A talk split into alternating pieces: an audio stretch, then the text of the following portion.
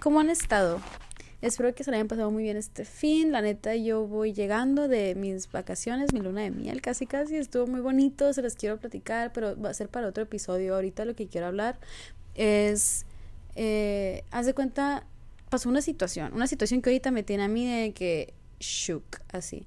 Haz de cuenta, yo me fui a este viaje, que les conté en los últimos episodios de este maratón de Mercurio Retrogrado me fui al viaje, me costó mucho, pero lo hice, valió la pena 100%, se los cuento en el próximo episodio. Y me fui todo bien, ¿no? Llego y al próximo día, después de que llego, yo me levanto así bien cansada del viaje, yo de que pidiendo vacaciones de las vacaciones. Y me entero que falleció una vecina. Esta vecina estaba en excelentes condiciones antes de que yo me fuera. Resulta que cuando me fui se puso malita, la tuvieron que internar, no soportó, se murió, ¿no? En términos de soportar, no soportó, pero que descanse en paz. Este, ay, fue muy fue muy insensible eso tal vez. Quise hacer una broma. Es que a veces cuando son momentos así oscuros, mi manera como de aligerarlos un poco es hacer bromas, pero como mi humor es un poco pesado, pues a veces no se ve bien, ¿no? Anyways, el punto es que descanse en paz la vecina, ¿no? Yo honestamente no tenía una relación con ella así de humano a humano, ¿sabes? No tenía este vínculo afectivo, nunca hablé con ella, nunca tuve una plática con ella, a lo que yo recuerdo. Este, ¿por qué? Porque hace cuenta que esta casa donde yo vivo es la casa de mis abuelos, ¿no? Entonces, son sus vecinos de toda la vida y yo como crecí aquí chiquita, literalmente, no vivía aquí, pero me la pasaba con mis abuelos, siempre los veía a los vecinos y crecí junto con ellos y así, pero nunca una, o sea, nunca platicamos, era como que, ay, hola, buenas tardes y así toda la vida, ¿no?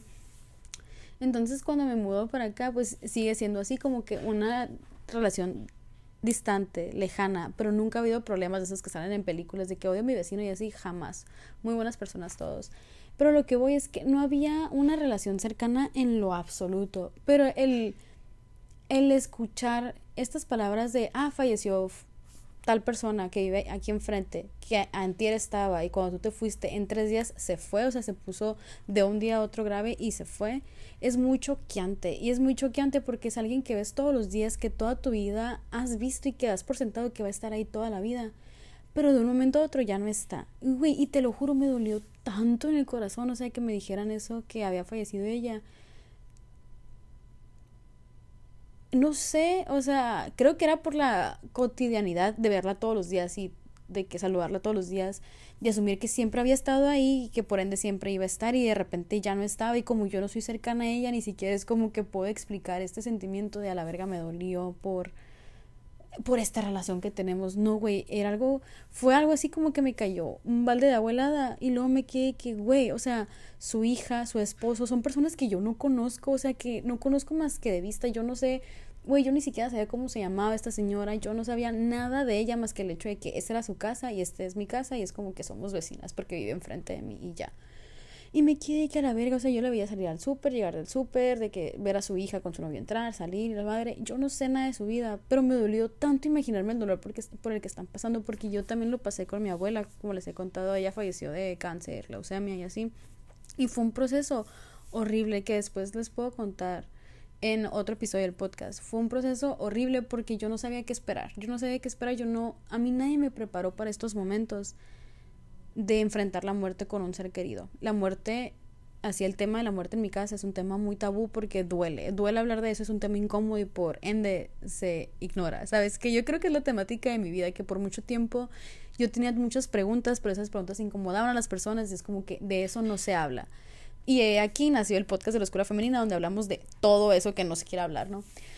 Pero bueno, haz de cuenta que pues no, no se hablaba el tema de la muerte de mi familia, eh, yo no sabía qué esperar, nadie me dijo esto, en la escuela tampoco te preparan, güey, o sea, es algo muy, muy, muy difícil y yo me eduqué de que literal con internet y series, o sea, real, es todo lo que tenía, de que de ahí me alimenté, pero uno aprende sobre la marcha y yo tuve bastante tiempo para hacerlo, ¿sabes? O sea, porque el proceso de mi abuela, por ejemplo, ya tuvo primero una bolita en pecho que se hizo cáncer de mama, se curó, o sea, real, sanó el cáncer de mama, todo bien ya con las quimios y la chingada, pero luego unos meses después le detectaron leucemia. Y eso fue en enero. Mi abuela falleció en julio. Entonces yo tuve meses para hacerme a la idea. Que, güey, me costó un chingo. Y yo realmente no me hice la idea de lo que estaba pasando hasta como dos semanas antes de que ella falleciera, porque de verdad yo estaba de que empeñada en curarla, en salvarla, en lo haciendo lo que sea, o sea, de que donándole mi pinche médula, no me importaba, así de que yo quería hacer lo que fuera, porque como ustedes saben, si has estado escuchando el podcast desde el principio, les he contado de que mi abuela era mis ojos, así de que mi, er, era todo para mí, así de que todo, todo, todo, todo, todo, todo. Era de que mi cómplice, mi mejor amiga, mi mamá, mi hermana, mi abuela, todo, así de que mi ídola, mi fashion icon, o sea, de verdad era todo para mí. Entonces, una vida sin mi abuela para mí era inconcebible. Y yo estaba de que, güey, te dono los ojos, pero quédate aquí. O sea, neta, fue algo muy, muy difícil. Y yo tuve meses para hacerme esta idea, ¿sabes? Y, y como te digo, que al principio nos estábamos en negación y los doctores nos decían que era casi imposible y esto y que el otro, pero yo estaba con este, estaba obsesionada con la idea de que los doctores no saben de lo que están hablando, ¿sabes? De que mi abuela se iba a curar. Y güey, si tú estás en esa situación, no te, estoy diciendo que no va a pasar, simplemente es mi experiencia. Por favor, yo mira, te deseo y te manifiesto que de verdad pase lo que quieres que pase para que seas feliz y todos estén felices, ¿sabes? Pero eso no fue mi caso. Y, y fue algo muy difícil, fue algo muy difícil que me pegó. Y en otro episodio lo voy a contar bien porque hay mucho que desmenuzar de ahí. Pero yo tuve meses para hacerme la idea. Y nos dijeron muchísimas veces, incontables veces, o sea, yo leía toda la información en internet y todo me apuntaba a lo mismo, de que ya es fase terminal, o sea, de que ya va de salida, de que ya acepta. Yo estaba resistiendo, rehustándome y yo pensaba que el negarlo lo, lo hacía menos real, ¿sabes? Pero al final, ya después de que yo vi cómo esto le estaba afectando a ella y cómo, pues realmente le estaba pasando muy mal, pues a veces yo la solté y fue así como de que te amo tanto que no te quiero ver sufrir, te amo tanto que yo sé que estás sufriendo por estar aquí, así que descansa, ¿sabes? Y falleció y todo el show, no porque yo le diera permiso, o sea, se alinearon las cosas simplemente, ¿no? Eh, y, y cuando fue el funeral, cuando fue de que ya, ya se había muerto, o sea, que ya no estaba ahí, güey, fue un shock tan grande que yo, yo siento que solo las personas que lo han vivido lo pueden entender porque es como cuando dicen que te duele el corazón así de que en las películas de que el corazón roto, güey, eh, mil veces más de lo que yo me esperaba, ¿sabes? De que no se compara un, o sea, bueno, no quiero comparar dolores, no quiero comparar dolores, pero lo único que yo tenía como de referencia para para así un, un heartbreak era o que me hubieran tratado mal, o que mis papás me habían hecho daño, o me habían dicho algo que me hirió, o a mí es que me habían hecho, dicho, hecho algo, no sé, que me hirió, o alguna decepción amorosa, pero yo nunca había experimentado una muerte tan cercana. Y no, no quiero comparar una vez más, no quiero comparar los dolores porque es incomparable, o sea, no se pueden comparar los, los tipos de dolores, duele y duele un chingo cada cosa, ¿sabes? Como que no es que una duela más que la otra, o sea, no mames, no. Pero yo no sabía, no conocía este dolor. Y, güey, yo sentía que me estaban desgarrando el alma. Y yo decía, a la verga, nunca voy a volver a poder respirar bien. Y sí se puede, sí, sí, sí pasa, sí pasa, sí se supera eso, pero no porque lo, no porque lo superes. Es mucho más complicado que eso. Y lo hablaremos en otro episodio porque no es el punto de este. El punto es que yo tuve mucho tiempo para hacerme la idea y aún así, güey, me desgarró el alma. Y ahorita lo cuento y se me oyeron los ojos de lagrimitas y así. Pero en aquel entonces yo ni siquiera podía pensar un segundo en ella, en mi abuela, porque se me, o sea, de verdad, es que qué cosas tan más fuertes. O sea, yo veía fotos, escuchaba su risa, contaban algo de ella, lo que sea, veía un labial, un pintamientos que me recordaba a ella y era, me destrozaba así de que me soltaba llorando, llorando, llorando, llorando, llorando. Y no era un llanto que yo conociera antes. Era un, un llanto, güey, que de verdad sentía lágrimas de sangre, sentía cómo me lloraba, de que el fondo de mi corazón. Y yo decía, a la madre, o sea, ¿cómo chingados le hace la gente para superar esto y por qué se pone en una situación donde te pueden pasar este tipo de cosas. Y yo honestamente siento que ahí es cuando me empecé a cerrar emocionalmente. O sea, no que antes estuviera emocionalmente disponible, porque honestamente siento que nunca lo estuve por pedos míos, ¿no? Pero siento que ahí fue cuando me di cuenta de de que amar te pone en una posición de vulnerabilidad bien cabrona. Y que la persona a la que amas, o sea, puede que hoy esté y puede que mañana no esté. Y como que sí me tromó un poquito en el sentido de que dije, ya no voy a querer a nadie así. O sea, que yo quería tanto a mi abuela que dije, no, o sea, ya a las personas que quiero, las quiero así como las quiero y las amo como las quiero, pero yo ya no me voy a permitir volver a sentir ese nivel de amor por nadie más. ¿Sabes? Como que era de que no, yo ya pasé este dolor una vez en la vida y este dolor no lo vuelvo a pasar, no, no, no, no, no, y me cerré, me cerré, me cerré, me cerré. Y, y ya, o sea, cuando pasó esto de la vecina, yo me quedé a la verga, o sea, su familia tuvo tres días, tuvo tres días, yo ni siquiera puedo imaginarme la clase de dolor por la que están pasando. Y una vez más, no estoy comparando dolores, pero es que se siente tan horrible que yo de verdad no le deseo eso a nadie. No deseo que nadie tenga que pasar por ese tipo de dolor. Y una vez que lo pasas, sabes lo que están viviendo las personas que cuando pasas por una funeraria están afuera. O sabes lo que pasa cuando una persona sube un post de, ay, descansa en paz, abuelito, abuelita, TQM, sabes, cositas así, que antes yo las veía y decía de que, ay, pobrecitos, y les daba corazoncito y así, y que, ay, espero que esté bien, que estén tranquilos y estén en un lugar mejor y así, la chingada, ¿no? Pero, güey, ya que lo vives, cada vez que veo que alguien fallece o cada vez que veo que alguien está pasando por ese proceso de luto, a la verga, o sea, se me hace el corazón tan, tan, tan, tan, tan, tan, tan, así de que, ah, se me aprieta tanto, porque sé por lo que están pasando. Y neto, o sea, yo no sé quién eres, no te conozco, pero te quiero dar el abrazo más grande del mundo, así decirte que, bueno, estás sola, yo sé que no hay nada que te pueda decir que te quite este dolor, pero aquí estoy, ¿sabes? O sea, de verdad yo me puse a pensar muchas veces de que cuando yo estaba pasando por eso, había algo que me pudieran haber dicho que hiciera que me doliera menos y la verdad es que no, todo lo que me decían me castraba. Todo lo que me decían de que está en un lugar mejor y está con Dios y ahora descansa. Y yo, que güey, cállate a la verga, se me acaba de morir mi todo. O sea, cállate a la verga, ¿sabes? que no me digas nada. Si vas a venir a ver tus condolencias, dalas y ya, o sea, no me vengas a, a decir cosas porque yo estaba, güey, en, en, un mood así de que la gente se me acercaba a abrazarme y decirme que, ay, que fue una gran persona y que está en un lugar mejor. Y yo de que entendía que lo hacían para hacerme sentir bien, que lo hacían como en un acto de, ay, aquí estamos para ti. Y ahorita lo aprecio, pero en ese momento, güey, era de que yo me quedaba, cállate a la verga, o sea, o que llegaba gente llorando y yo dije, tú por qué lloras, tú no la conocías como la conocí yo, o sea, yo me puse en un mood así de que a la verga no les voy a contar y aparte era muy difícil porque se fue mi nana y quedé yo en su lugar y era como que todos me querían ver fuerte, porque mi nana y yo somos de que copy paste, pues, ¿sabes? Entonces me querían ver fuerte, me querían ver bien, la chingada, y yo me quedé con mi abuelo y con mi hermana y, con mi mamá y estábamos todos destrozados, güey, era un pinche desverga, así de que luego te voy a contar esa historia.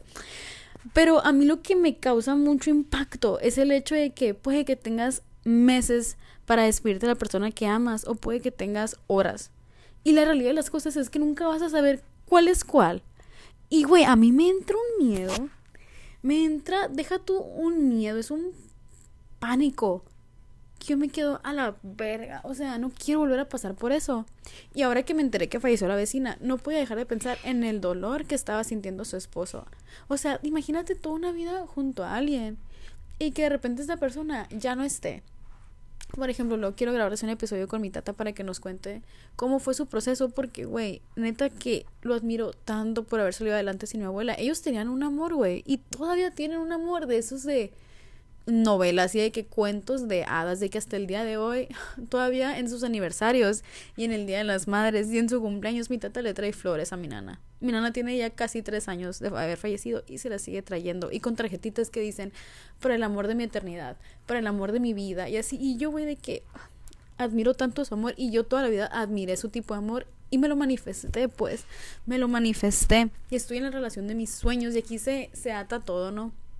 Se ata todo porque yo estoy con mi persona y lo amo y lo adoro y quiero estar con él cada segundo del día y lo quiero ver feliz cada segundo del día y me divierto mucho con él y es todo lo que siempre he querido y es, increíble realmente es increíble por ejemplo en este viaje que tuvimos en una luna de miel donde yo me quedé que voy a de verdad, o sea, estoy muerta de felicidad por pasar el resto de mi vida con esta persona. es lo más divertido del mundo. Y luego llego a esto y es como que mi corazón hace de que... Así de que... En de que se cierra y de que no, ya no vamos a querer. Porque, güey, le da pánico tener que volver a pasar por ese dolor, ¿sabes? De, de perder a la persona que amas. Ay, güey, está muy fuerte, eso está muy fuerte, de verdad. Me quedo yo de que, güey, yo no entendía. Cuando perdí a mi abuela fue... Yo sentí un dolor que yo nunca había sentido en la vida.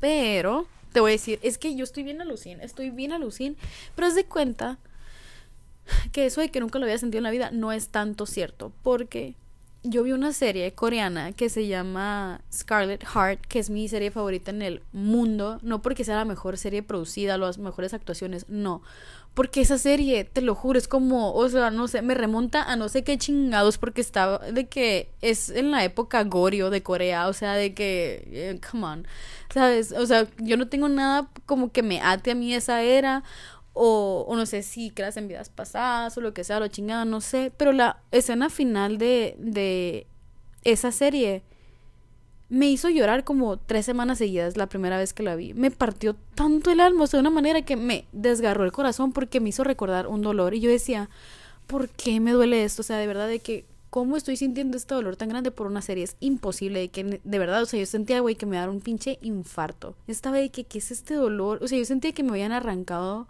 la mitad del corazón. Como que toda la vida me había hecho falta la mitad del corazón y nunca me di cuenta hasta ese momento. Y yo, porque yo toda la vida, güey, sentí que extrañaba a alguien. Sentí que extrañaba a alguien, sentí que extrañaba a alguien y yo dije, algo me hace falta, algo me hace falta, algo me hace falta, algo me hace falta. Y no quiero romantizar esto de, ay, tu media naranja y tu pareja te completa, porque no es cierto, una se completa a sí misma y yo toda la vida estuve completa, pero al mismo tiempo me faltaba la mitad del corazón y no sé cómo explicarlo, o sea, de verdad, yo siempre estuve consciente de que no necesitaba una pareja, hombre, mujer, lo que sea, a mi lado para estar completa. Yo siempre supe que yo estaba completa por mí misma pero no sé cómo explicarte que me hacía falta la mitad del corazón. Y así estuve, y cuando vi esa serie, como que esa herida le echaron limón y sal, así entonces me ardió un chingo, y me acuerdo que me paré enfrente del espejo así a verme a los ojos, y yo, y que, ¿dónde estás? ¿Dónde estás? ¿Dónde estás? Bien dramática, güey, yo de que, en mi, en mi, el momento más esquizofrénico, así de que yo llorando, viéndome a los ojos, y yo de que, ¿dónde chingados estás? ¿Por qué me dejaste? Así de que, de esposa dejada, porque, güey, yo sentía que alguien me había dejado, y yo no sé si creas en, en vidas pasadas, güey, fuck, yo no sé si yo creo en vidas pasadas, ya que antes yo sí creía, pero ahora siento que es más complicado que eso, ya no sé, traigo un desmadre en mi cabeza sobre ese asunto, pero, pero yo con esa serie, en esa escena en particular, si la has visto tú me vas a entender, mm, ¿cómo te puedo decir? Sentía que me se había muerto el amor de mi vida, sabes de que el amor de mi vida ya no estaba, se había ido y me había quedado yo. Me sentía viuda, así viuda, viuda, viuda, y lo extrañaba mucho. Y yo de que a la madre me metí demasiado en esta serie, ya, mi esquizofrenia, ya. no es cierto, no estoy diagnosticada con esquizofrenia ni tampoco creo que la tenga, pero es que de verdad a veces me que, que güey, hay algo que tu cabecita pues no, no va a estar muy bien, la neta, no, porque de verdad me dolió mucho y era una serie, o sea, yo nunca había pasado una decepción amorosa de esa índole, ni me habían roto el corazón a ese nivel, no. Y cuando murió mi abuela, volví a sentir ese mismo dolor y me quedé a la verga. Esto se siente cuando se muere la persona que amas, que más amas en el mundo. Y me quedé a la madre, ¿cómo lo sentí antes? O sea, ¿Cómo fue que una serie me hizo sentir este tipo de dolor sin haberlo experimentado? De que no es posible, ¿sabes? Y me quedé yo de que, qué raro. Sí tendré de que una media de que mi soulmate o alma gemela, no sé qué, y nos habrán separado en vidas pasadas y de que lo extraño o algo así. Fue la primera vez que me lo planteé y me quedé que weird. Y como te digo, yo, todo ese rollo de llamas gemelas, almas gemelas, mmm, lo podremos hablar en uno de los próximos episodios porque está muy, muy interesante y tengo mucho que decir al respecto, pero no lo voy a tocar en este, ¿ok? No lo voy a tocar en este. A lo que voy es que ahora, cuando pasó lo de la vecina y después de que me pasé la luna de miel con el amor de mi vida y con el Fitz y que andaba ahí de que a gusto, celebrando la vida y muy emocionada por estar juntos toda la vida, me quedo a la verga. Ya no quiero, o sea, ya no quiero estar así, o sea, no quiero vivir con el temor de perder al amor de mi vida en cualquier momento. ¿Sabes? O sea, que me quedé que, güey, batallé toda una vida esperándote, buscándote por cada rincón del pinche mundo. Y esto es muy cierto. Yo busqué el amor de vida por todo el mundo, menos a dos cuadras de mi casa. Y ahí estaba, chingada madre. Este. Pero.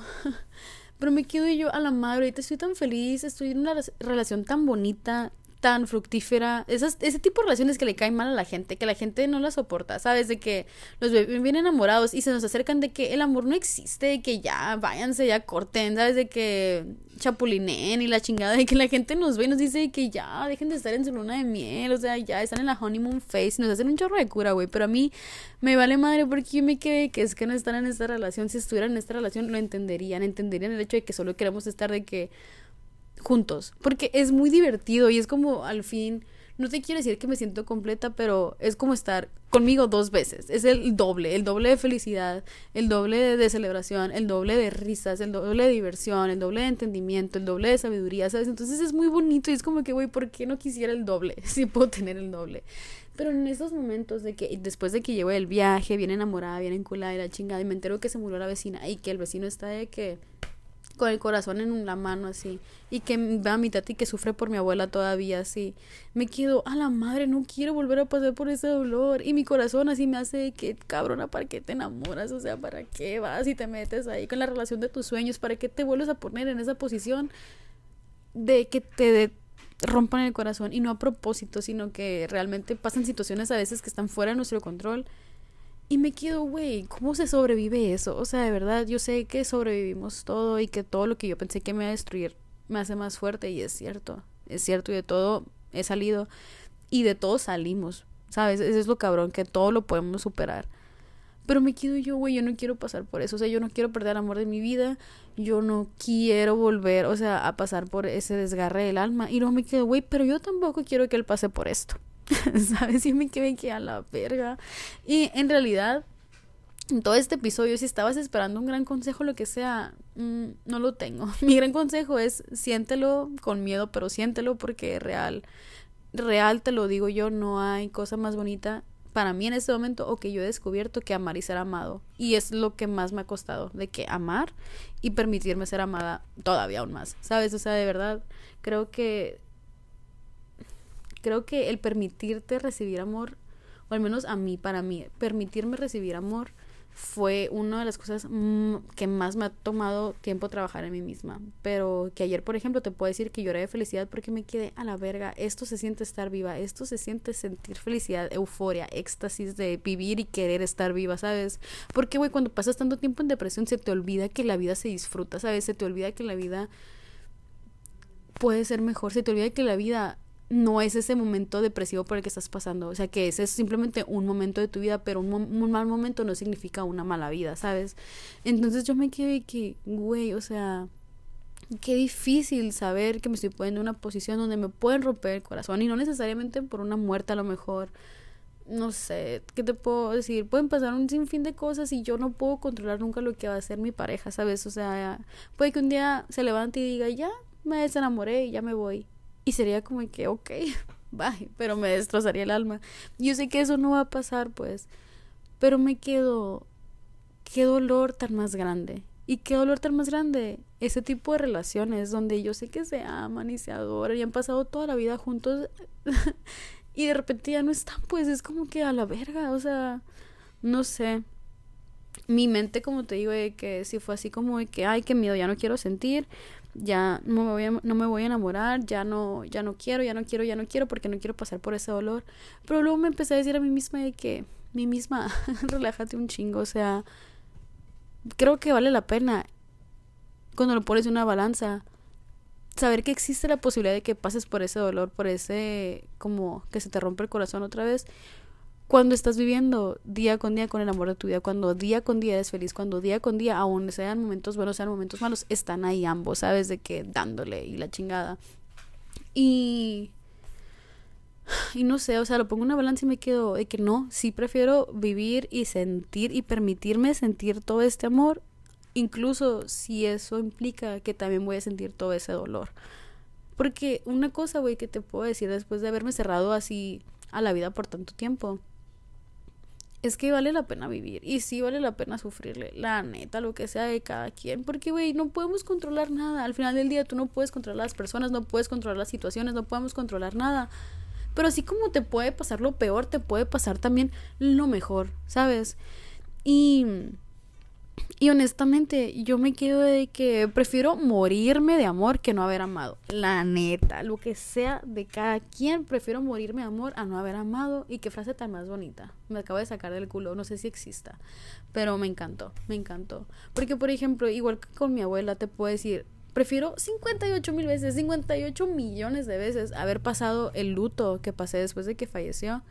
Y incluso antes, los momentos difíciles con el cáncer, lo que sea, lo valieron todo y lo volvería a vivir, nada más si eso implica volver a ser su nieta. Te lo juro, o sea, de verdad. Yo me quedé que no tengo ni un solo arrepentimiento de ella porque la amé, la respeté, me la pasé increíble con ella, teníamos una relación preciosa que nadie entendía y nunca nadie va a poder entender, ¿sabes? O sea, que mi abuela tenía esta capacidad de hacerte sentir así como su cómplice y como, no sé, no sé, no sé, no sé, no sé. Y era muy mágica, era una persona muy, muy, muy mágica. Y yo me quedo, güey, viviría 58 mil veces el dolor de perderla, con tal de volver a conocerla y volver a ser su nieta y volver a vivir todos esos momentos con ella. Y eso mismo me recordó, o, o sea, me recuerda a mí misma hoy de que, güey, volvería a elegir a mi pareja, volvería a elegir al Fitz, volvería a elegir vivir todos estos momentos de película y estos momentos de enamoramiento a decir, ay no, gracias, y quedarme sola por miedo a sentir, o con alguien que no quiero tanto para sentir que yo tengo como que el poder de, de ser la que menos sufre, ¿sabes? De que, ah, pues si se va o me deja, pues no me va a doler tanto, ¿sabes? Y, y te puedo apostar que si yo le pregunto a mi tata que si vale la pena estar pasando por este dolor de no tener al amor de su vida a su lado, con tal de volverla a conocer y volver a estar con ella todos esos años de su vida, me va a decir que sí, porque güey, siempre vale la pena vivir, siempre vale la pena amar y siempre vale la pena sentir, la neta. Y es lo bonito, o sea, es muy bonito que podamos sentir. Pero a veces el miedo al dolor es lo que nos paraliza y el que nos hace que nos encasquetemos, nos, nos cerremos en este capullo de yo no siento nada, nada me puede herir. Pero güey, si nada te puede herir, tampoco nada te puede hacer feliz, tampoco nada te puede hacer vibrar, tampoco nada te va a hacer sentir la felicidad de estar vive y amando y siendo amado y conociendo cosas y experimentando tu vida, ¿sabes? Y una vida desde el miedo al dolor, te lo digo por experiencia, es una vida vacía, es una vida que te va a hacer sentir que estás viviendo la vida a través de una ventana viendo cómo pasa todo y tú estás de que safe, sabes de que atrás de tu ventana no pasa nada, atrás de tu ventana este no te hace daño el viento, no te caen las hojitas de los árboles, no te atropella el carro, no te muerde el perro, no te saludan los vecinos, o sea, tú estás viendo todo, pero nadie, nadie te está viendo a ti. Es muy seguro, sí, pero no lo estás viviendo. O sea, de verdad, esto no es vivir. Eso no es vivir y siento que muchas veces nos privamos de las experiencias de la vida por miedo a vivir y miedo a sentir y miedo a sufrir. Y güey, recuérdate, recuérdate a ti mismo lo que me recuerdo yo. Si tú compartes esta filosofía y te gusta y te conviene, si quieres, que el miedo es una brújula y donde hay miedo, ahí es. Y si te da miedo estar con esa persona, pregúntate por qué es, ¿sabes? Sorry, ya volví, es que estaban tocando. Pero sí, pues, o sea, mi filosofía es si le tengo miedo es por algo. Si hay un miedo ahí, también hay una cadena ahí, ¿sabes? Una cadena en la que me puedo liberar y sentirme aún más libre. Y a mí es lo que me ha funcionado. Tampoco te estoy diciendo que te pongas en situaciones de riesgo. El riesgo es muy diferente al miedo, no lo confundamos. Este, hay que ser responsables de nuestras vidas y cuidarnos. Al miedo que yo me refiero es este miedo psicológico que muchas veces nos impide o nos restringe de vivir nuestra vida. ¿Sabes? De que el miedo a ser lastimado, el miedo al que dirán, el miedo a esto, todos esos son miedos aprendidos. No, no son miedos que atenden contra tu vida. Al menos en mi realidad, ¿no? Yo no me hago responsable. Tú hazme caso bajo tu propio riesgo, la neta. Pero, pero sí, es algo que a mí me, ha funcionado muchísimo en cuanto a mi relación, más porque yo tenía este miedo a la intimidad, este miedo a sentir, este miedo a que jugaran con mis sentimientos, este miedo a que me mintieran o me maltrataran, este miedo a las relaciones tóxicas, porque fue todo lo que yo conocía. Entonces, yo asumí que como era todo lo que conocía, pues era lo único que existía. Yo de verdad aun cuando tenía también de ejemplo la relación de mis tatas donde se querían tanto y tenían un amor tan bonito, yo de verdad pensé que lo de ellos era lo que era raro, ¿sabes? De que era raro que ellos tuvieran un amor tan bonito, era raro que se amaran, era extraño para mí el que se divirtieran y quisieran estar siempre juntos y quisieran hacer todo juntos. Yo de que pero ya, despéguense, ¿sabes? O sea, sí me encantaba verlo y sí, como te digo, siempre he sido muy romántica, siempre he sido así como de que, ay, el príncipe azul y esto y que el otro, ya me mamaban los fanfics, me mamaban las novelas de romance, yo estaba enculadísima con Edward Cullen y así, o sea, de verdad, de que yo la más Twilighter, pero me mamaba todo eso, pero se me hacían cosas irreales, se me hacían cosas que no existen, se me hacían alucinadas, pues. Y más como la gente te dice de que sí, güey, no tengas estándares tan altos, los hombres valen verga y que esto y que el otro, güey. Pues es como todo lo que escuchaba. Yo decía, pues sí, o sea, nunca voy a encontrar a alguien para mí que me quiera como yo quiero, entonces voy a estar sola. Y yo estaba, güey, estaba muy bien con eso, o sea, de verdad, a mí me gusta mucho estar conmigo misma. Y me gusta, yo creo que un poco demasiado, o sea, me gusta demasiado mi compañía, me divierto mucho sola.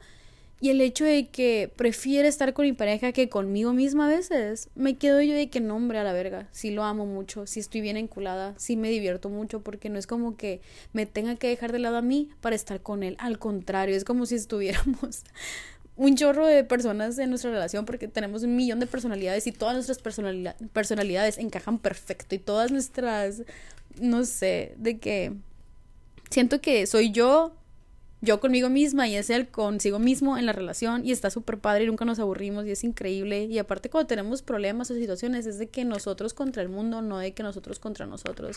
Entonces a veces se me hace muy extraño, como te digo, que sea una realidad y me quedo es muy bueno para ser verdad. Y empiezan todas estas cuestiones en mi cabeza de es muy bueno para ser verdad, me va a poner el cuerno, me va a hacer esto, me va a hacer aquello, este va a pasar algo, se va a morir, me voy a morir yo, o sea, no, no es posible que se pueda ser tan feliz, ¿sabes? Pero es mi miedo a la felicidad, es mi miedo a que a la verga nunca tuve esto y ahora que lo tengo siento miedo a que me lo quiten.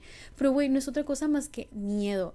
Y por miedo a sufrirle, a, por miedo a dejar de ser feliz, me estaba privando de ser feliz. Y es tan estúpido, o sea, de verdad, sin afán de ofenderte. O sea, si te ofendí, lo lamento, pero no es mi pedo, eso es lo que yo pienso, ¿sabes? De que se me hace tan estúpido para mí el, el miedo a sufrir, porque digo, güey, al final del día vale la pena. Y yo, o sea, te lo he contado aquí, antes de ponerme con el Fitz, le decía a mis amigas de que es que me da miedo quedar como tonta, me da miedo andar enculada y que me vea la cara de pendeja, me da miedo que me pase lo que todo el mundo me dice que me va a pasar. Porque, güey, qué culerada, pero de verdad, o sea, te lo juro, que cuando me expreso bonito en mis relaciones, como que lo único que escucho es de que, Ay, pues es que sí, están, se acaban de poner. Ay, pues sí, es que están en la etapa de enamoramiento. Ay, pues sí, es que todavía no te pone el cuerno. Ay, pues sí, es que apenas van. O sea, ¿sabes? Yo me quedé de que, güey, o sea, no proyectes tus pinches tramas de relaciones culeras en mí. ¿Sabes? Al principio, te lo juro, de verdad, me afectó muchísimo eso porque todos me hacían sentir como que era mal, que estaba mal que yo estuviera tan enamorada, que estaba mal que quisiera tanto a mi pareja, que confiara tanto en mi pareja, ¿sabes? O sea, era como que tú pendeja, ¿sabes? O de que te van a dejar pendeja. Y yo le decía esto a mis amigas, a la tocaya en especial, se lo dije y le dije, me da miedo quedar como pendeja y que me vean la cara de tonta. Y me dijo de que, güey, pero vale la pena. Me dijo de que tú dalo todo y permítete sentirlo todo a ti de que ya estará en aquella persona el cómo te trata, ¿sabes? Y yo me quedé a la verga, o sea, es que es cierto, o sea, mi pinche necesidad de control de que, ay, me puede hacer daño mejor, no voy a dejar que me haga daño, me voy a poner mamona y no voy a sentir y yo soy más cool por no quererlo tanto, ¿sabes? O sea, y güey, es una mamada, es una mamada porque simplemente estaba negando el hecho de que tengo el corazón más grande del pinche mundo y me encanta amar a las personas y me encanta estar enamorada y sí creo en el amor y amo el amor y merezco un chingo de amor y me encanta dar amor y desbordar amor por el que dirán, porque esto me pone en un lugar de vulnerabilidad, de que si la gente sabe que a mí me gusta amar, saben que si en dado caso de que pase algo que cortemos en la relación o que se muera alguien en mi familia o me pase algo a mí, van a saber que estoy dolida. Y yo no quiero que la gente me vea como la tonta o la víctima o esto y lo otro, pero son traumas míos y me quedo, güey. Yo sé que tengo esta habilidad de observar situaciones, analizarlas y usarlo a mi favor, pero a veces eso mismo es mi mayor enemigo, ¿sabes? De que pensar tanto las cosas. Porque si algo he aprendido, güey, es que el amor es ilógico. Es ilógico, no tiene sentido alguno, pero al mismo tiempo tiene más lógica que toda la ciencia junta, ¿sabes? O sea, de verdad yo me quedé que no sé cómo funciona esto, no sé cómo funcionamos tan bien, no sé por qué me siento tan feliz, no sé, ¿sabes? O sea, que no sé qué factores entran en conjunto para que todo embone tan a la perfección y yo sea tan feliz en este momento. Ni me interesa saberlo ya, ¿sabes? Porque si me pongo a pensarlo, a analizarlo y esto y que el otro y balance y... No sé, no sé, me voy en todo un rollo que simplemente me priva de estar sintiendo y estar en el presente. Y ya me estoy alargando un chorro, me estoy alargando mucho. El punto simplemente era que, güey, permitámonos sentir, no, no le tengamos miedo a sentir, no le tengamos miedo a sufrir porque todos salimos y todos vamos a, avanzar. Y, güey, que vive el amor, que vive el amor y le pueda a quien le pueda, ¿sabes? O sea, la que soporte, la neta, la que oscurezca, me vale verga. Si estás en una relación, güey, sé la más feliz en tu relación que te haga verga el que van a decir. Yo estoy feliz por ti y disfrútala, disfrútala al máximo porque vale la pena cada segundo, la neta. Pero bueno, gracias por escuchar este episodio. Ya llegaron aquí a la casa, así que timing perfecto. Ahora sí, adiós.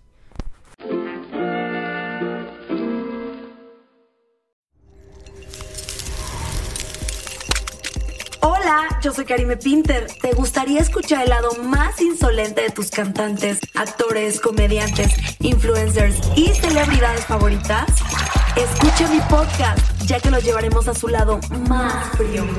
Te vas a quedar congelado, así que no dejes de escuchar Karime Cooler, disponible en tu plataforma de podcast favorita.